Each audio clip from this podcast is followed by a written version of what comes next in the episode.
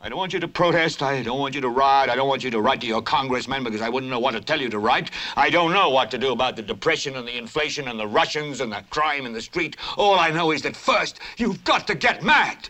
You've got to say, I'm a human being. God damn it. My life has value.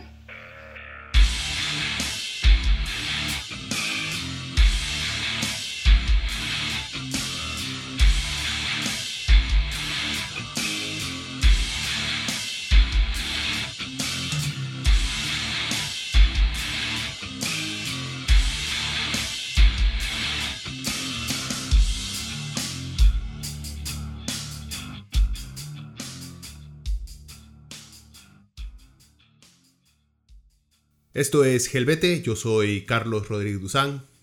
¿Cómo está gente? Espero que hayan tenido una buena, una buena semana, a pesar de, a pesar de continuar en la ya eterna eh, cuarentena y esto de, ¿cómo es? El baile y el martillo. Que honestamente yo ya no sé cuándo, cuándo se supone que tenemos que bailar y cuándo se supone que tenemos que recibir el martillazo porque no lo damos. Bueno, quería hacer el, el BT de esta semana corto. Bueno, la semana pasada, los que tuvieron la oportunidad eh, de seguir eh, de seguir el Leviatán por redes sociales se dieron cuenta que eh, por fin saqué el tan amenazado podcast sobre la historia del heavy metal. Tengo que admitir que es, es un poco largo. Es bastante, ¿cómo lo explico? traté de hacerlo lo más explicativo y completo posible. Igual, dejé muchas cosas por fuera, pero siento que está bastante completo. Espero que le den la, el chance de escucharlo. También está en YouTube, pero como les advierto en ese programa, este, en el mismo podcast sobre el heavy metal, si lo escuchan en YouTube se pierden las piezas que vienen dentro del podcast, entonces pierde un toquecito el, el matiz de, del podcast del programa en sí. Entonces les recomiendo que lo, que lo, escuchen, que lo descarguen, eh, ya sea directamente de leviatanpodcast.com o que lo escuchen. Si están escuchando por Spotify, perfecto, creo que Spotify sí no tiene ningún... Eh, por el momento no tiene problemas con el uso este, de manera eh, promocional de canciones que se utilizan en ese programa. Bueno, escúchenlo y me cuentan ahí qué les parece. Por cierto, en como, ahora hay que promocionar todo por Facebook, no tanto por los followers que uno tiene. Porque, por ejemplo, en la página de Leviatán en Facebook, les cuento esto porque tengo un par de cosas que sacar. Entonces, les cuento esto eh, porque tal vez les pueda ayudar a algunos de ustedes que estén tratando de meterse en, esto de manejo de redes sociales y ahora que estamos en, en medio de esta pandemia que se ha convertido en una de las, ¿qué? De las, de las pocas profesiones o líneas de trabajo que aún se mantienen estables. Y es el manejo de redes sociales y cualquier cosa que tenga que ver con, con Internet. Bueno, esto ya lo veíamos desde hace años, pero ahora se ha vuelto un poquito más, un poquito más necesaria. Eh, lo que les quiero decir es, por ejemplo, en la página ya tenemos unos 130, 130, 140 personas que siguen Leviathan Podcast. El problema es que cada vez que yo publico algo solamente le llega a 10, 15. O sea, Facebook mismo ha creado un algoritmo en el cual uno ya necesita estarles pagando para promocionar los propios, eh, los propios posts que uno tiene este, dentro de la gente que le ha dado follow a la página. O sea, Dema, así no era antes, pero es la manera en la cual Facebook se mantiene, digamos, siendo una compañía tan lucrativa para Mark el alien looking Zuckerberg. Eh, y es eso, es obligando hasta si ustedes están afiliados a alguna página le dan follow, aún así no les van a mostrar las cosas que esa página publica. Lo cual, bueno, va en contra de la idea del para qué tener followers dentro de una página. Pero es un debate para otra ocasión. Lo que les quería decir es que estén revisando por lo menos una vez por semana Leviatán. Ahí voy a estar subiendo eh, cada vez contenido. Los Helvete los voy a seguir tratando de hacer una vez por semana. Y estoy trabajando ahora en la historia de la nueva ola de heavy metal británico, New Wave of British Heavy Metal, que es la que le sigue al heavy metal este, tradicional. Esta semana vamos a hablar un poquito sobre el estado eh, nacional, nacional me refiero aquí en Costa Rica, de nuestra respuesta ante el COVID-19. Eh, no tanto desde el punto de vista científico o dando datos, sino creo yo que me ha hecho tal vez falta dar una opinión un poquito más concreta con respecto a lo que estamos pasando. Entonces quería entrarle un poquito a varios temas con relación a nuestra a la reacción que ha tenido el, gobierno y nuestros medios de comunicación ante el COVID. Pero antes de eso, eh, quería hacer un breve comentario porque me di cuenta que soy de los pocos que hoy no vio la final de la Champions. Ni siquiera sé si es la final o es uno de los dos partidos. no sé. Pero mientras todo el mundo estaba viendo al Paris Saint Germain contra el Bayern Múnich, creo, yo estaba viendo a los Dallas Mavericks. Y me di cuenta de algo. Este es un comentario que hago porque estaba, lo estaba conversando con un compa hoy de cómo han cambiado los tiempos. Yo me acuerdo, me acuerdo los fines de semana, eh, a finales de los 90, viendo los playoffs de la NBA a mediodía, una, dos de la tarde, cuando los pasaban cómo los playoffs significaba eh, un juego de baloncesto más lento, más fuerte, más intenso, más de jugadas y estrategias para vencer al oponente y menos de show y de espectáculo. Eh, con excepciones obviamente de Jordan cada que tocaba la bola. Hoy en día vemos, porque está viendo a los Mavericks contra los Clippers, ver un, baloncesto eh, como que enfocado a lo que le dicen analytics, que es, este, tiremos más de tres porque eventualmente van a empezar a caer y eso vale más que una canasta de dos.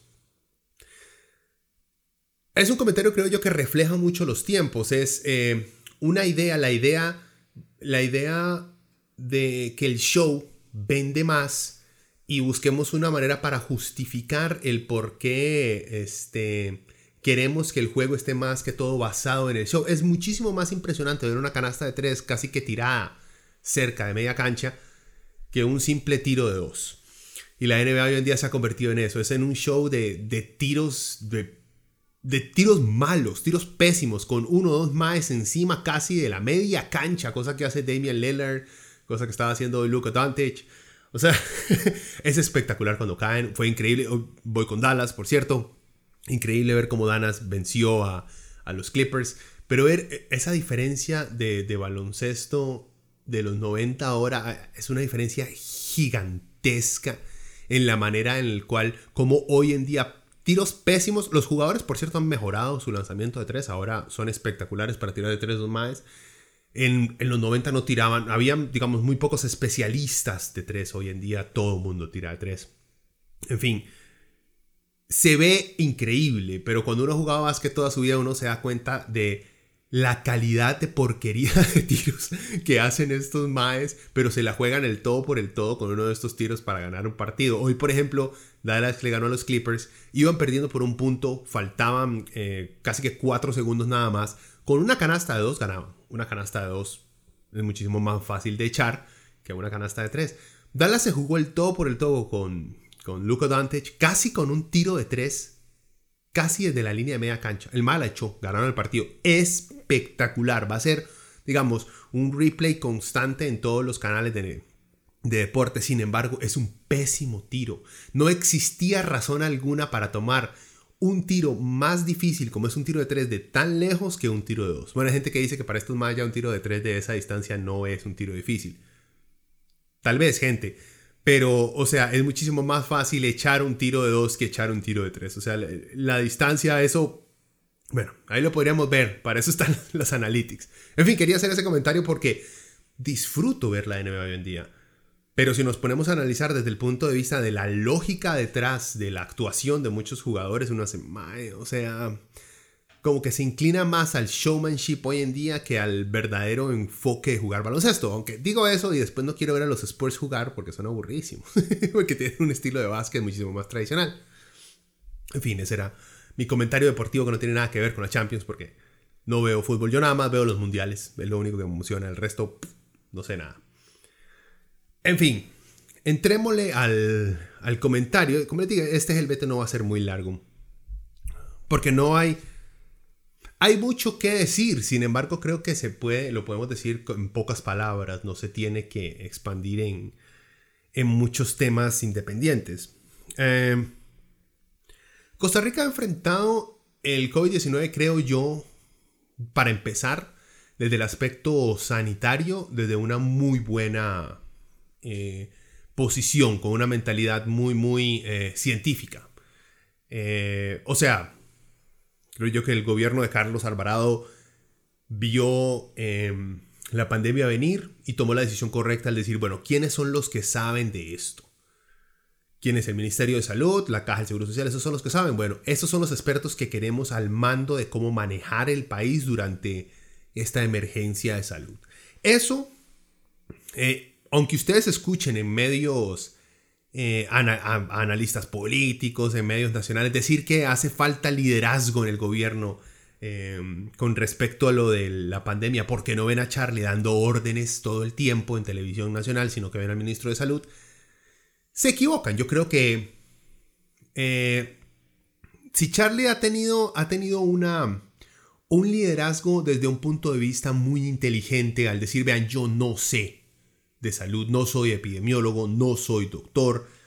Eh, esto de esto se tienen que encargar los expertos. Desde ese punto de vista, eso también es liderazgo, señores. Si yo no sé hacer algo y tengo la capacidad de reconocer que hay algún experto al cual yo le tengo que hacer caso porque yo no sé de ese tema, eso es liderazgo.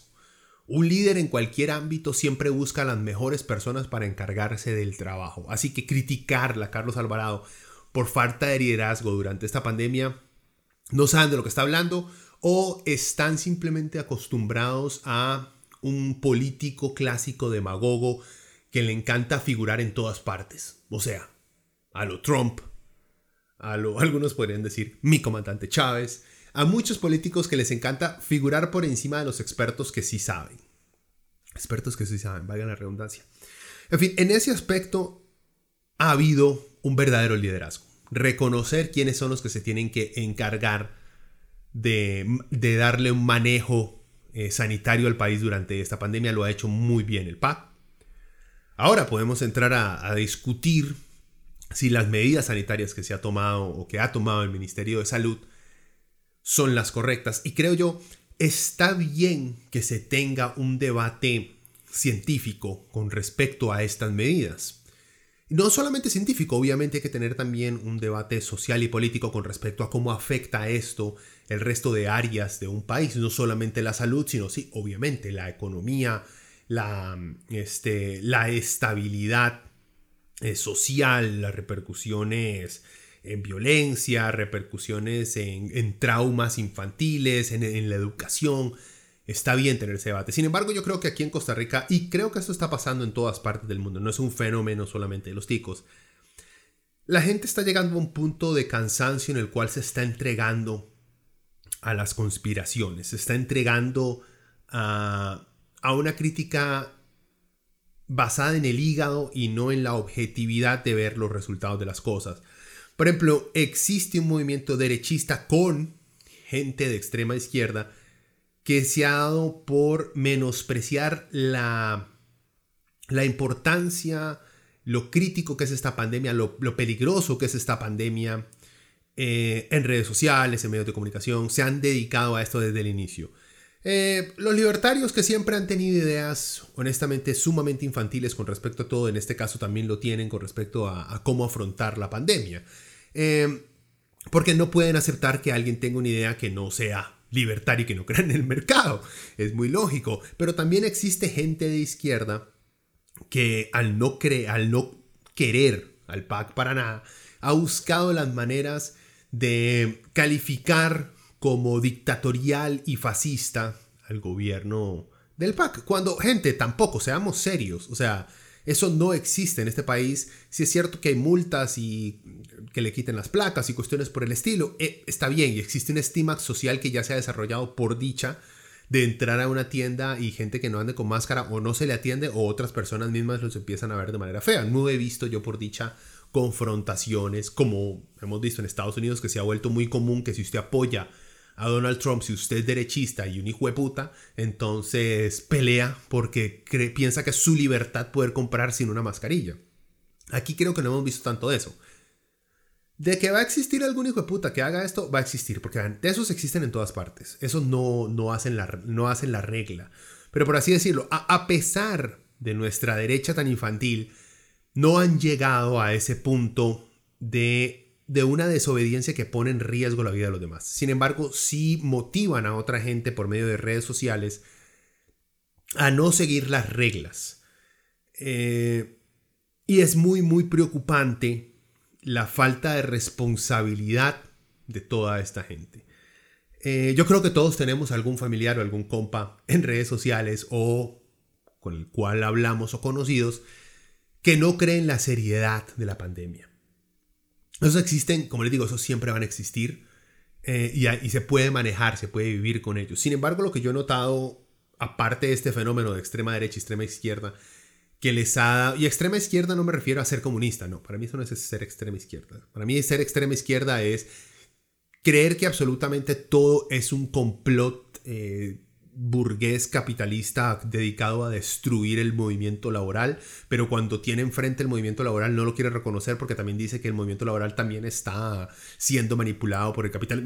Para mí es el extrema izquierda, no ser comunista, no ser socialista, eso no es extrema izquierda, para mí.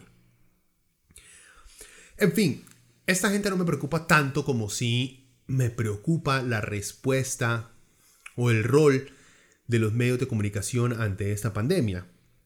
Y es que, para empezar, primero cuestionaban los, las, las medidas sanitarias. digamos, en parte es normal, pero yo no entiendo eh, la base científica y de datos que supuestamente debería manejar y que muchos periodistas dicen que se apegan a estas para llevarla, no llevar la contraria, sino para, para hacer consultas directas al gobierno con respecto a lo que está haciendo con la restricción vehicular, eh, con los cierres de almacenes, con todo esto, está bien que hagan cuestionamientos. Vivimos en un país en el cual se necesita ejercer esa libertad.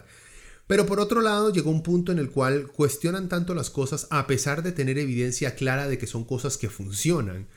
Este, yo entiendo perfectamente el descontento de muchos periodistas al no poder usar el carro ciertos días de la semana, siendo uno de los empleos en los cuales los obligan a ir a muchos a las radios, a las televisoras, este, a los periódicos para continuar su trabajo.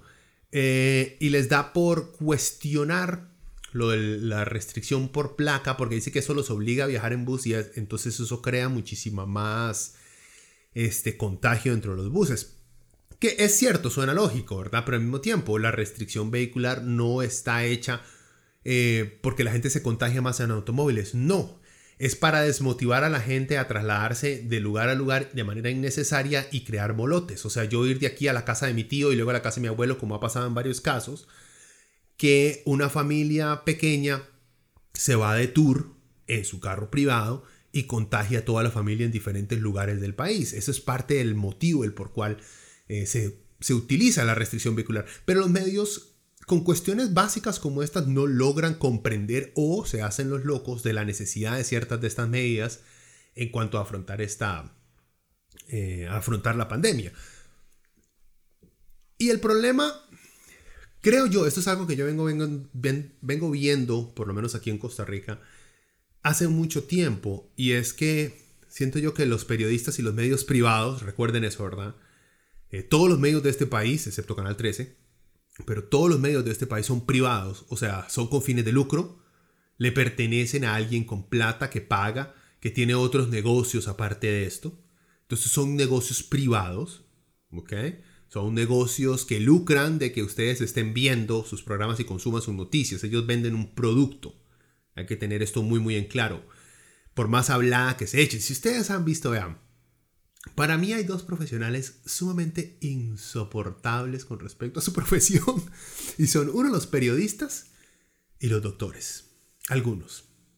Que se la pasan todo el tiempo echándose, dándose palmaditas a ellos mismos en la espalda. Si ustedes ven a algún periodista que se la pasa diciendo, este trabajo tan duro, tan sacrificado, tan entregado al bien común. O sea, mae, no les da vergüenza. La mayoría lo hace. Yo he visto muchos, muchos colegas que se dedican a darse palmaditas en la espalda para justificar su necedad o su falta de comprensión sobre ciertos temas. En fin, aquí el periodista nacional de estos medios privados siente que es su deber llevarle la contraria al gobierno en absolutamente todo. No cuestionarlos, no eh, utilizan el afrontar el poder para mantenerlos justos y democráticos ante el pueblo, que es, es una necesidad que todos tenemos. Sin embargo, la búsqueda por esa verdad solamente existe en la mente de la mayoría de periodistas en Costa Rica eh, con respecto al gobierno. O sea, investigaciones y cuestionamientos a la empresa privada son mínimas. Eh, uno ve eh, de, vez en cuando y muy perdida la vez en la cual un buen periodista hace un trabajo, por ejemplo, en contra de las bananeras. Que eso existe. Yo veo que uno que hace mucho esto es la extra, que tiene, dije extra, la extra, que tiene serios problemas, porque es una basura de, medio de comunicación que lucra de la sangre del sufrimiento del tico, pero sin embargo, de vez en cuando se atreven a hacer notas con respecto a la explotación eh, fronteriza que se hace de trabajadores inmigrantes en este país. Eh, pero eso es muy raro. Cuando se destapan, por ejemplo, cosas como que hay un montón de compañías que no pagan impuestos, eso saldrá por un medio, pero no es una historia que deshilachan o investigan a profundidad y la estiran durante meses para continuar una investigación profunda de las razones de la defraudación fiscal, de las razones del por qué las empresas no están, sino que es algo que como cuando estalla de manera internacional porque algún periodista serio y bueno hizo este trabajo en alguna parte del mundo, ellos lo toman porque eso están hablando en otras partes, pero en Costa Rica los abandonan muy rápidamente porque aquí al parecer es muchísimo más periodístico, estoy diciendo entre comillas, el decir que Carlos Alvarado fue a un hotel y se lo pagó un empresario que está mal, eh, eso es muchísimo más interesante que decir que las, no sé, las principales 10 empresas de este país no pagan impuestos los últimos 10 años. Para ponerles, para ponerles un ejemplo nada más. Eh, y entonces ahí vemos el sesgo. Y ese sesgo ha salido eh, durante toda esta pandemia. Podemos ver cómo todas las, todas las Todas las actuaciones del gobierno son cuestionadas. No estoy diciendo que las actuaciones del PAC, o sea, con respecto a la, forma sanitaria, creo que lo han hecho bien. Y estoy esperando pruebas que me demuestren que lo está haciendo mal, porque mucha gente dice que lo está haciendo mal porque en Suecia sí lo están haciendo bien. Bueno, en Suecia simplemente escogieron otra manera de hacer las cosas, que al parecer, si estamos viendo datos, hay medios que reportan que no les está yendo tan bien con el sistema de no hacer nada al respecto, sino que dejar que todo el mundo se contagie. Al parecer no les está yendo tan bien, como hay otros medios que dicen, no, no, no, sí les está yendo muy bien. A lo que me refiero es que no existe, o Nueva Zelanda, que sí, digamos, sí, siguió este, la aplicación de cerrar negocios, mantener a la gente en sus casas, como les ha ido bien, o Uruguay también, por ejemplo. O sea, hay evidencias, dependiendo de, diferentes países, de diferentes tácticas que se han, se han utilizado y cómo en diferentes lugares han servido diferentes tácticas. O sea, lo que estoy tratando de decir es que Criticar de manera sanitaria este gobierno todavía no lo podemos hacer porque no tenemos los resultados de en otras formas cómo se ha hecho bien. Eh, porque nadie sabe cómo manejar esto de una manera correcta. Si ustedes se ponen a ver, existen muchos escenarios por muchos expertos de cómo tratar una pandemia de una manera teórica, pero muy pocos eh, con evidencia específica de cómo es que se tiene que hacer porque ya se, ya se utilizó y entonces se sabe cómo tratar. La última vez que pasó algo de este tipo tan grande fue que en 1917 con la, con la gripe española. Y no existe una metodología que quedó, o sea, si, tuvieron una metodología, sí existe un récord de cómo se trataron las cosas, pero no existieron en aquel momento los estudios suficientes como para guardarlos, para, para preservarlos para un futuro uso de una futura pandemia. ¿Me explico? Hoy en día estamos, o sea, todo lo que quede de, de ahora va a ser estudiado, va a ser analizado y espero que aprendamos lo suficiente de ella para que cuando ocurra la próxima, porque va a ocurrir, ya tengamos los diferentes protocolos y ejemplos que podamos poner en práctica que sean muchísimo más eficientes que los que tenemos ahora. Mi punto es que cuesta mucho criticar al PAC sobre la actuación eh, frente a esta pandemia si en ninguna otra parte lo han hecho 100% bien. Si nadie está 100% seguro de lo que está, de lo que hay que hacer es lo que funciona. Entonces, en ese aspecto me parece muy injusto, en el aspecto, como les digo, sanitario. O sea, estas medidas de que no salga de su casa, eh, no circule con el carro, no haga... Eh, en ese aspecto.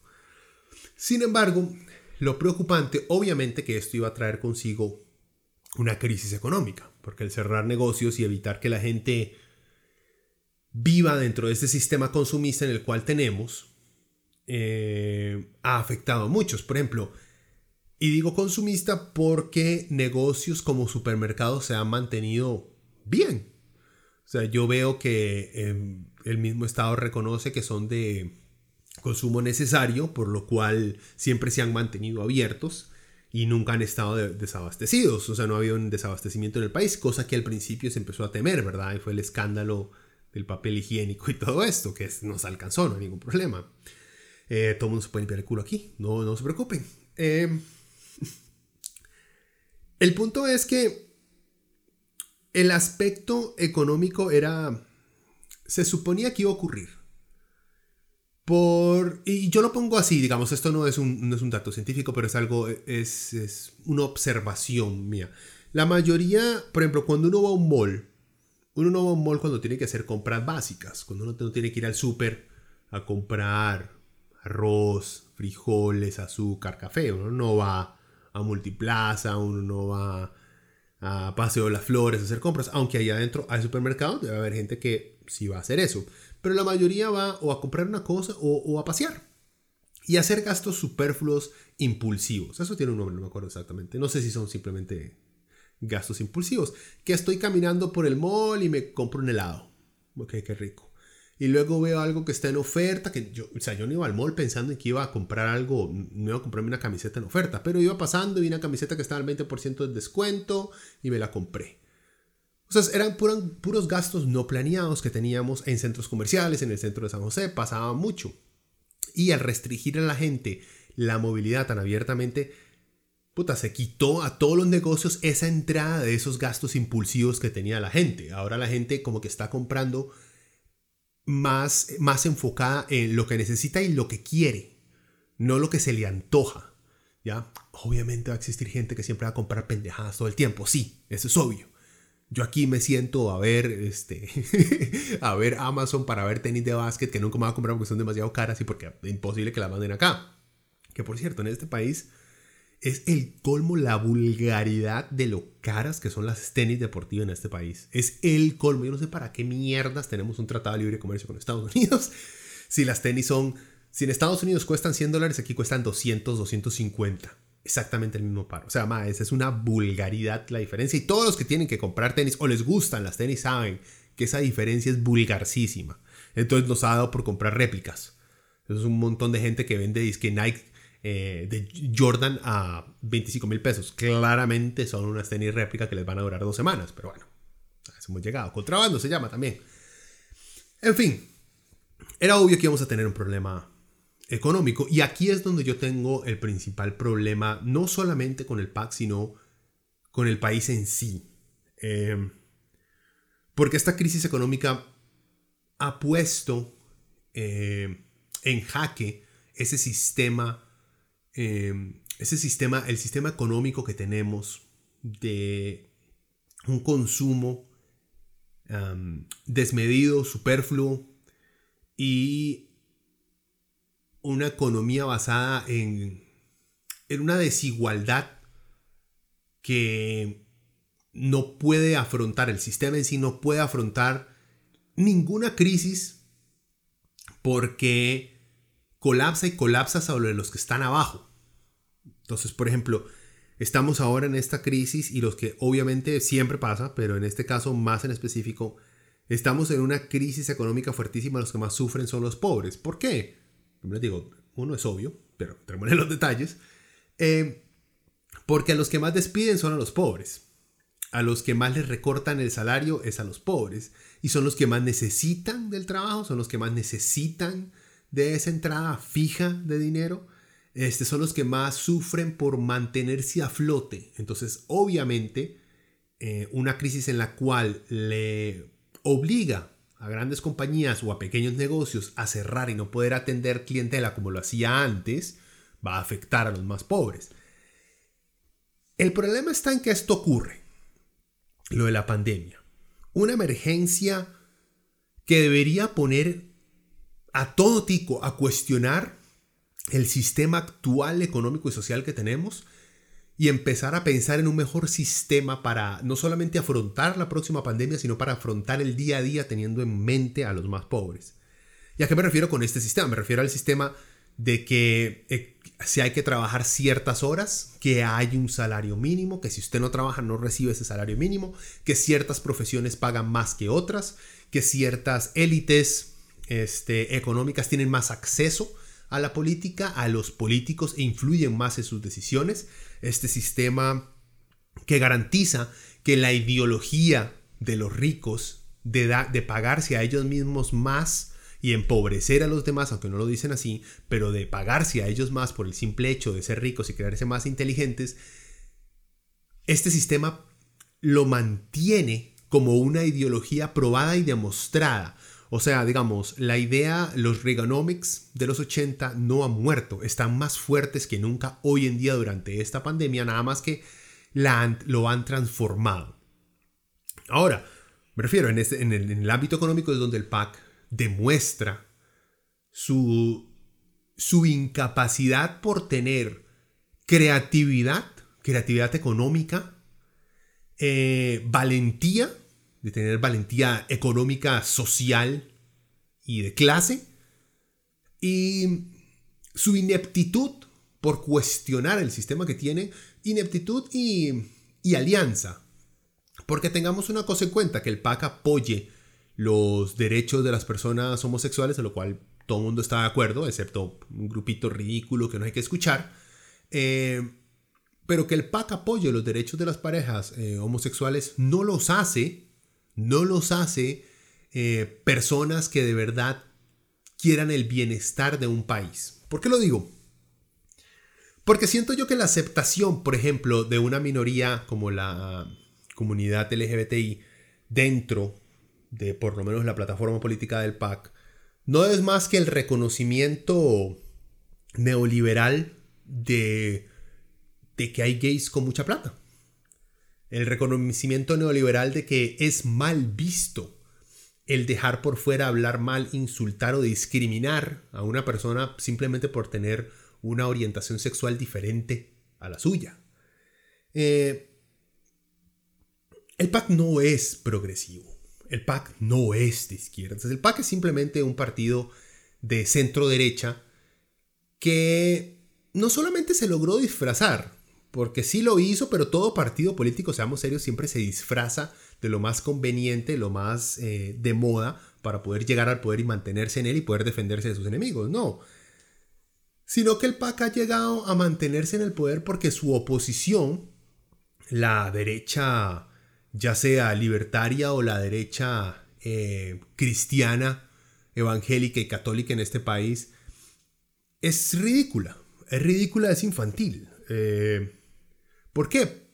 Porque aún luchan por causas retrógradas de quitarle, de negarle derechos a ciertas poblaciones. Los cristianos tienen también serios problemas con respecto al aborto, que creo yo debería ser un, tema ético y filosófico de cada persona y no un Estado que obligue a las mujeres a tener los hijos de sus violadores o a tener hijos que simplemente no les da la gana tener. Eh, pero es algo, el, querer obligar a la mitad de la población de este país a tener los hijos de la otra mitad de la población porque tiene que hacerlo, es sumamente, más, es sumamente facho. O sea, Sí, pero es una vida lo que llega. Sí, pero eh, la mujer decide por esa vida que lleva adentro. Punto. Eh, ya le digo, si usted está en contra del aborto, pues no, no aborte. O sea, está bien. Eh, eso es un tema muy largo el aborto, no, no, le entremos a eso. En fin, a lo que, lo que quería ver es porque he escuchado muchas cosas. Bueno, hemos visto cómo el gobierno, honestamente, en la manera económica, no ha sabido cómo manejar las cosas. Lo más eh, brillante que han logrado sacar ha sido lo del bono proteger, que es de darle, honestamente, busqué por todas partes eh, si había una cantidad específica de plata que se le estaba dando a la gente que estaba dentro de este bono. Creo que está, ellos estaban hablando que la idea de dar este bono era llegar hasta unas entre, entre 200 mil y 500 mil familias, o personas, perdón. Esa era la idea de la cantidad de gente que le querían llegar con este bono. Y el bono creo que estaba como entre 65 mil colones a 120 mil colones, creo que al mes. Y vean, gente, eso no le alcanza a nadie. Para nada. O sea, 60 mil pesos, digamos que yo puedo hacer las compras de la semana y como durante la semana. Pero si este es un pago de 60 mil pesos al mes durante nada más tres meses, váyanse para mierda. O sea, esto no alcanza a nadie. Yo estoy diciendo que como alguien que, que ha comprado en Palí, en automercado, en más por menos y donde el chino, 60 mil pesos para hacer una canasta básica no le alcanza a nadie por más de una semana. En fin, y han tenido problemas, que la asamblea les pide, bueno, está bien, vamos a dar los bonos, pero ocupamos que haga más recortes en sus gastos públicos. Lo cual es también un toque estúpido por parte de, muchos legisladores. O sea, el querer, está bien, vamos a darle plata a los pobres, pero queremos que usted haga recortes estatales que van a hacer más pobres a la gente que trabaja para ustedes. Entonces va a terminar creando más pobres que van a solicitar este bono que usted... ¿Me entienden? Es un círculo vicioso. El Estado es uno de los empleadores más grandes de este, de este país. Y cada vez que le están pidiendo recortes al Estado, mentira, que son recortes que para aire acondicionado de la asamblea, que para este el almuercito de tales dirigentes de tal, de, tal ministerio. Sí, eso lo hacen por payasada. Pero cuando los diputados y la derecha empiezan a hablar de recortes estatales, se están refiriendo a recortar puestos de empleo, a tirar más gente desempleada a la calle. Entonces, la Asamblea pidiéndole al gobierno que haga más recortes es pedirle que tire más pobres a la calle sin trabajo para que esos pobres entonces pidan ayuda al gobierno que ya no tiene de dónde recaudar porque tiene gente desempleada. ¿Me entiendes? Es, un círculo idiota. Pero esa es otra cosa. En este país se ha establecido este, este dogma de que el problema económico que tenemos es solamente culpa del Estado y de los trabajadores públicos. Hay un serio problema de envidia por parte de los medios privados de comunicación porque detestan la idea que los trabajadores públicos tengan aguinaldo, tengan este el salario escolar, lo odian. O sea, los maes no puede, vea, Randall Rivera Monumental es un ejemplo perfecto. El mae no puede dormir tranquilo porque los empleados públicos de este país tienen un aumento salarial que le llaman salario escolar. El no puede. En varias ocasiones le ha llamado que eso es un regalo, que eso es una dádiva, que eso es un robo. De todo le ha llamado para tratar de desprestigiarlo. Cuando le han y, y, lo peor es que el mal le han explicado, no solamente que sea ignorante. Varias veces le han explicado que eso es un aumento que se le ha dado, que también ese aumento se le dio al sector privado, nada más que en el sector privado no se lo, no se lo ahorran y se lo dan sino que el salario escolar es un ahorro que se hace cada mes, es un ahorro de un aumento que el Estado les dio a los trabajadores y que se los dan en enero. Les llamaron bono escolar por el simple hecho de que eso los iba a ayudar a, pagar todos los chunches que hay que pagar cuando los carajillos entran a clase. Bueno, el punto es que existe una envidia horrible por parte de los medios de comunicación hacia los, hacia los este, empleados públicos. No solo por eso, sino porque también tiene sindicatos, ¿verdad? Existe un, una lucha de poderes entre los dueños de las grandes empresas de comunicación y los sindicatos en este país. Y los voceros son los periodistas, los que se hacen llamar periodistas que están en el medio, que odian a los sindicatos sobre todas las cosas, por encima de los datos. Eh, y eso se ha perpetrado. Se muestra mucho, digamos, durante esta emergencia, esta pandemia, eso mismo que les estoy diciendo. Se nota como periodistas que ya están completamente adoctrinados con, este, con esta retórica de que todo es culpa del Estado, de ser incapaces de reconocer que la empresa privada no solamente necesita hacer sacrificios eh, de estar cerrando, eh, de exigir mascarillas, todo esto, sino que también tiene que hacer eh, sacrificios monetarios, pagar más impuestos durante esta época o pagar impuestos en áreas en las cuales no estaban pagando impuestos. Se los pongo así. Y, el PAC obviamente le sigue esta, este dogma, ¿verdad? Como los más son prácticamente unos neoliberales este, hips de hoy en día, de, Barrio Escalante, como diría Villalta, playa con la gente de Barrio Escalante.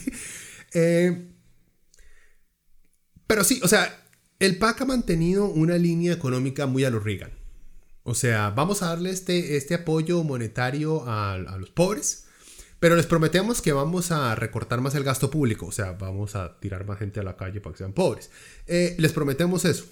Eh, al mismo tiempo no vamos a tocar a ninguno de las grandes empresas, por ejemplo, todo lo que es zona franca durante todo este periodo de crisis sanitaria, eh, ni siquiera la idea, se ha tirado un par de veces la idea de, bueno, porque zona franca no pagan impuestos en tal y tal aspecto. En, sí, en, un par de cositas pagan impuestos, pero los impuestos grandes, los importantes, no los están pagando zonas francas. Ese es, digamos, entre comillas, el atractivo que tienen algunos para venir acá.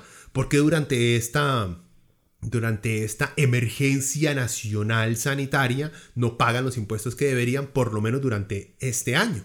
El próximo año ya no. ¿Por qué no? Bueno, en el momento en que se le saca eso, el PAC brinca, no, Dios guarde, se nos van. ¿Y, por, y, cómo dicen? ¿Por qué dicen se nos van? Porque tienen datos de cifras exactas que en otro país se puso tal impuesto, entonces la empresa por completo se fue y dejó 5.000 personas desempleadas y nunca más consiguieron trabajo. No, no tienen los datos. Es simplemente una corazonada. Es, su ideología neoliberal la que les indica que a los ricos no les gusta pagar impuestos y por ende la única razón por la cual los ricos se dedican a hacer plata es siempre y cuando el gobierno no les cobre nada. Es una ideología, no hay datos que respalden esto. Porque en Estados Unidos, por ejemplo, que si hay datos, eh, cada vez que se, les, que se les quitan impuestos a empresas, porque las empresas amenazan con que van a cerrar o que van a despedir trabajadores, el Estado les da eh, recortes de impuestos o los excluyen de ciertos impuestos y los más simplemente terminan en dos, tres meses después de haber hecho el, tratado, terminan despidiendo a esa misma cantidad de gente y pasando a la otra parte.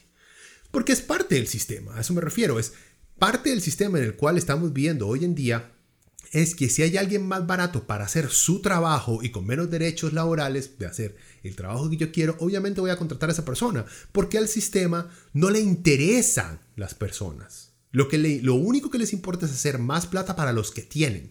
O sea, el sistema mismo ni siquiera le importa a la gente que tiene plata, no. Lo que le importa es que alguien tenga toda esa plata. Por eso la desigualdad es parte del sistema en el cual vivimos hoy en día. Yo sé que suena sumamente sumamente comunista y trosco el ponerse a hablar de que existe, de que dentro del sistema capitalista la desigualdad es parte del sistema, digamos, es como dicen, es a feature, not a bug del sistema, ¿ya? En el momento en que usted empiece a quitar la desigualdad del sistema capitalista que vivimos hoy en día, deja de tener un sistema capitalista porque está basado en eso. Y a mí lo que me da lástima es que esta es la oportunidad perfecta para implementar todo tipo de cambios estructurales, económicos y sociales en el país para más adelante poder no solamente afrontar esta pandemia, sino poder luchar en contra de la desigualdad.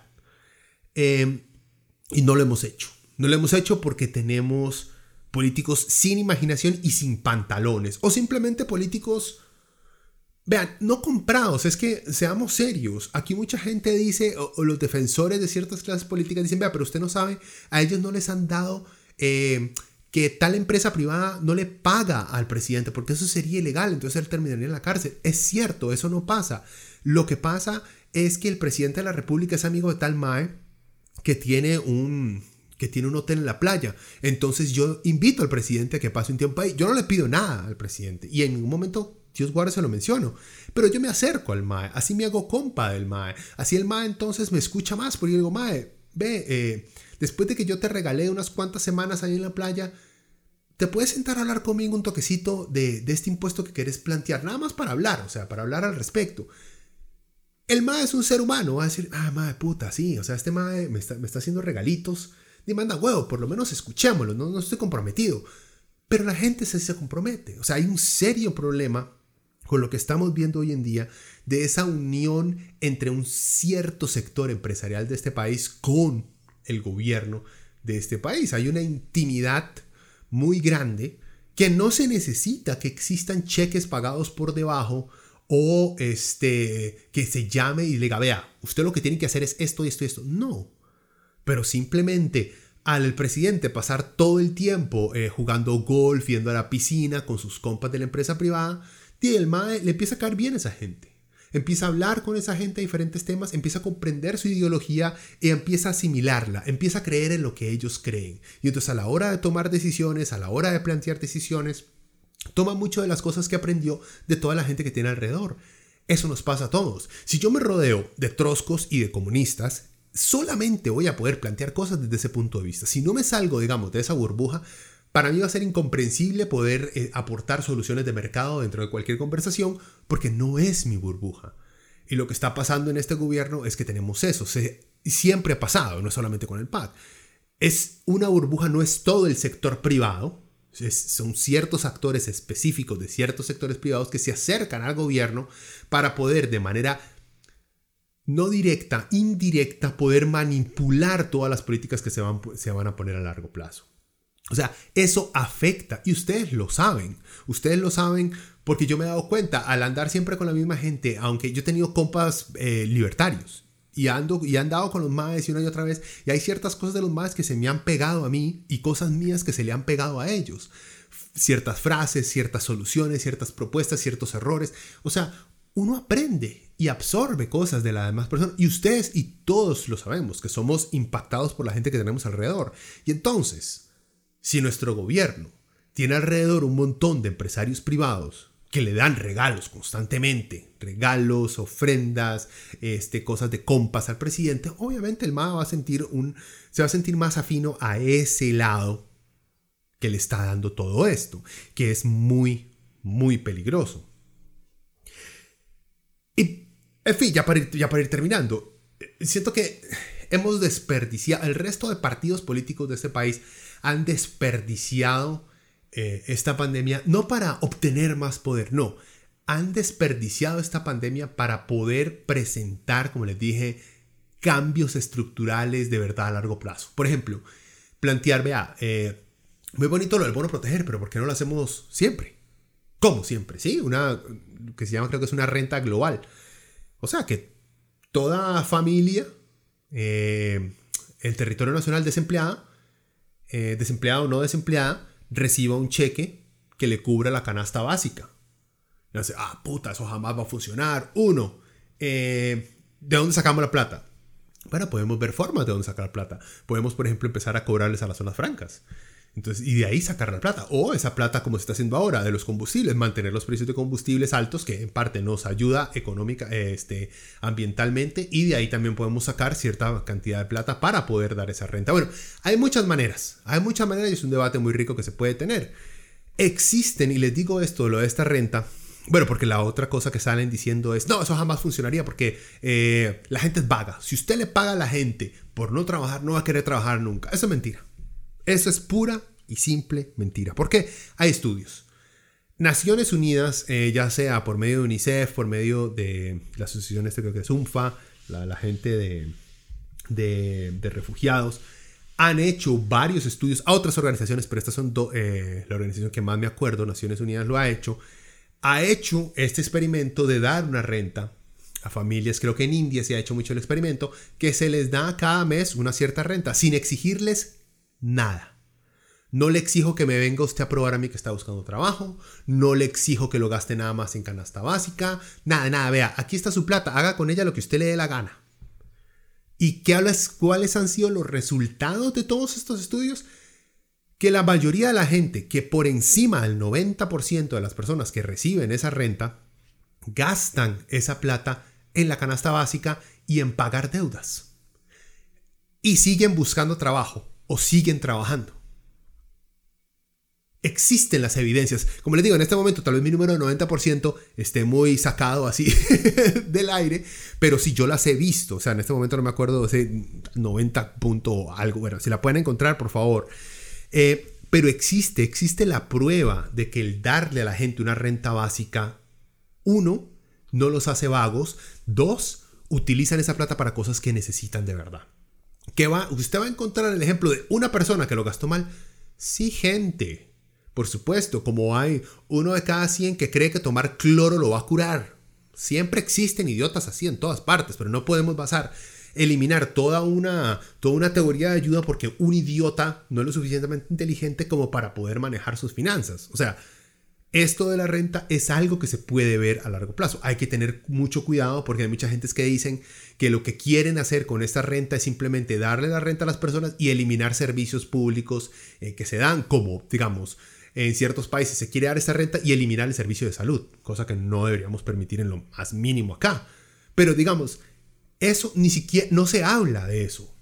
O sea, nuestra oposición izquierdista en este país y me refiero a izquierdista por el Frente Amplio, que lamentablemente es uno de los partidos que yo apoyo, le ha faltado una propuesta con pantalones de decir así, sí, eh, ¿por qué no hacemos esto por siempre? Porque Villalta sabe que le van a brincar. ¿Cómo se le ocurre darle plata a la gente que es una vaga? Pero tenga los pantalones. Existen los estudios. Usted puede ir a demostrarles con datos de que no es cierto que los pobres son pobres por vagos. Existen datos para esto. Usted ve un montón de economistas, más que han sido ministros de economía, más que han sido gerentes de banco en este país, salir con varas de, es que si usted a la gente le regala las cosas, no va a trabajar. Que tiene esa idea. No se basan en ningún número, sino en lo que ellos creen, lo que les enseñó el abuelito hace no sé cuánto tiempo. O sea, una cantidad de gente con plata tan pero tan superficial e infantil que da miedo.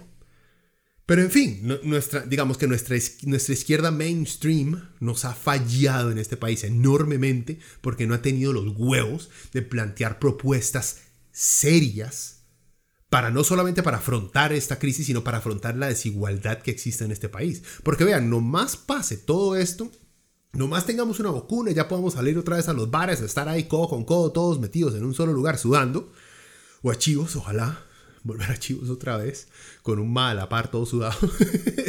este, nomás pase todo esto, eh, se nos va a venir otra vez una crisis económica fuertísima y una burbuja gigante eh, económica.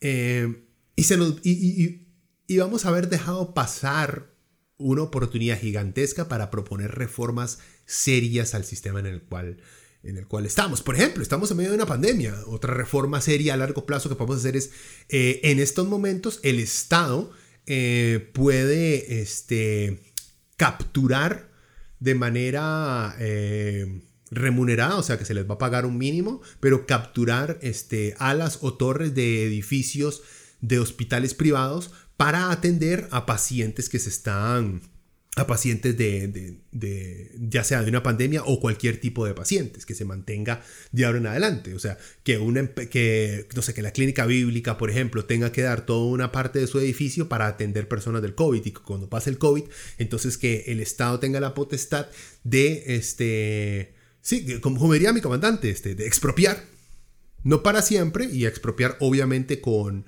con eh, pagándole a la empresa que se está haciendo esto, pero expropiar ciertas, ciertos recursos médicos en este caso para la atención de una enfermedad que se está sufriendo en este país. Esa es otra propuesta que por lo menos se debería discutir. Este, ¿qué más? Eh, sí, en momentos de crisis quitar las, las excepciones este, eh, en impuestos. En muchos, por ejemplo, cuando la próxima vez que ocurra algo parecido a esto, o en un huracán, o en un terremoto, cualquiera de estas cosas, que por ejemplo se, le ponga un impuesto de puta, no sé, un 20, 30% a todos los a todos los bienes de lujo que existan en el país, eh, que, se le sube, que, que le sube automáticamente cada vez que se, que se dictamina que estamos en una emergencia nacional, un impuesto al alcohol, al tabaco, a todas estas... O sea, hay un montón de ideas que podemos empezar a presentar hoy en día para poder construir a futuro. Pero sí han existido muchas propuestas que se han escuchado, que ustedes han escuchado en medios de comunicación, porque muchos van a decir, pero yo he escuchado Monumental, he escuchado en Colombia que hay gente con propuestas. Pónganse a analizar. Los medios nada más hablan de las propuestas que hace la derecha y que hacen los empresarios, ¿verdad? Existe un grupito de economistas, eh, no un grupito, suena muy, muy pero existe un grupo de economistas eh, de izquierda que han hecho sus propuestas. Sin embargo, el gobierno no les da en lo más mínimo pelota. Pero por eso les digo, alguien como Villalta que está en el ojo público debería fomentar un poco más cambios más radicales en el sistema, aprovechar esta coyuntura que tenemos ahorita para proponer esos cambios radicales que necesitamos no solamente en este momento, sino a largo plazo y para retomar tal vez un poquito más del campo que han perdido, han ido perdiendo los trabajadores en este país. Por ejemplo, ahora con la modalidad de todo el mundo trabajar desde la casa, este es el momento de sentarse a analizar otra vez o empezar a analizar el código de trabajo de este país. No podemos dejar el mismo código de trabajo si ya tenemos a todo el mundo trabajando desde las casas. Esa es otra cosa que tenemos que empezar a ver. ¿Cómo va a funcionar el seguro? ¿Cómo van a funcionar las horas extra? ¿Cómo va a funcionar, digamos, el traslado, los subsidios de comida? Todo eso. Pero no se está hablando de eso. O sea, y cuesta mucho ver cómo este país va a salir no solamente adelante de esta pandemia, sino cómo esto no se va a convertir en algo cíclico, que la próxima vez que ocurra un terremoto o ocurra otra pandemia o ocurra alguna guerra en alguna parte del mundo que nos afecte de una manera seria, muy seria, no, no tenemos las herramientas para afrontarlo si no empezamos desde ahora a implementar cambios radicales. Pero yo dije que esta varia iba ser rápida y ya llevo cincuenta y pico minutos.